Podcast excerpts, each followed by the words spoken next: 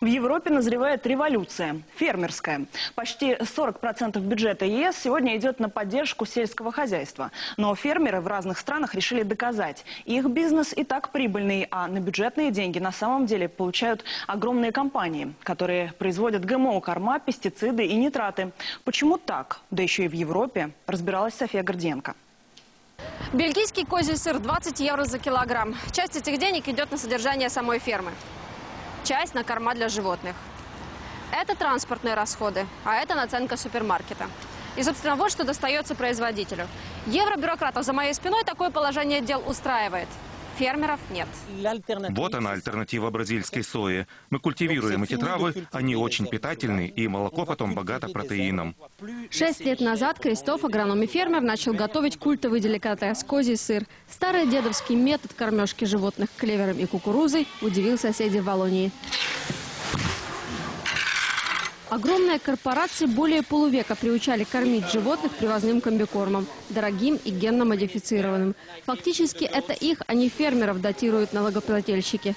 Они заинтересованы продавать нам корм, нитраты и пестициды, утверждая, что это выгодно. А потом мы по низким ценам должны сдавать молоко, чтобы получить от государства компенсацию и тратить опять на корма и химикаты. Зачем? Крестов понес свой сыр на рынок, замкнув таким образом весь цикл производства. Его ферма Лабайри более чем рентабельна. Еврочиновники, отвечающие за сельское хозяйство, заседают в одном из самых современных зданий Брюсселя. Они уверяют, что понимают проблемы малого фермера, но к самоокупаемости относятся скептически. Ведь таких, как Крестов, единицы. Организуют процесс сами фермеры. Мы просто упрощаем им жизнь. Если, допустим, они хотят объединиться в кооперативы, чтобы лучше торговаться с супермаркетами. Но вмешиваться не наше дело. Журналист Дэвид Ронин когда-то работал в Еврокомиссии, а после увольнения написал книгу о связи лоббистов с властимущими.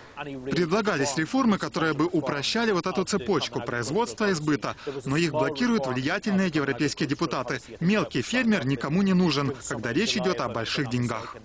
Фермеры ищут выход и находят. Вот сайт прямой оптовой доставки. Вы с соседями кооперируетесь, заказываете овощи, фрукты или что-то еще, а фермеры привозят вам их лично. И цены ниже, чем в супермаркете.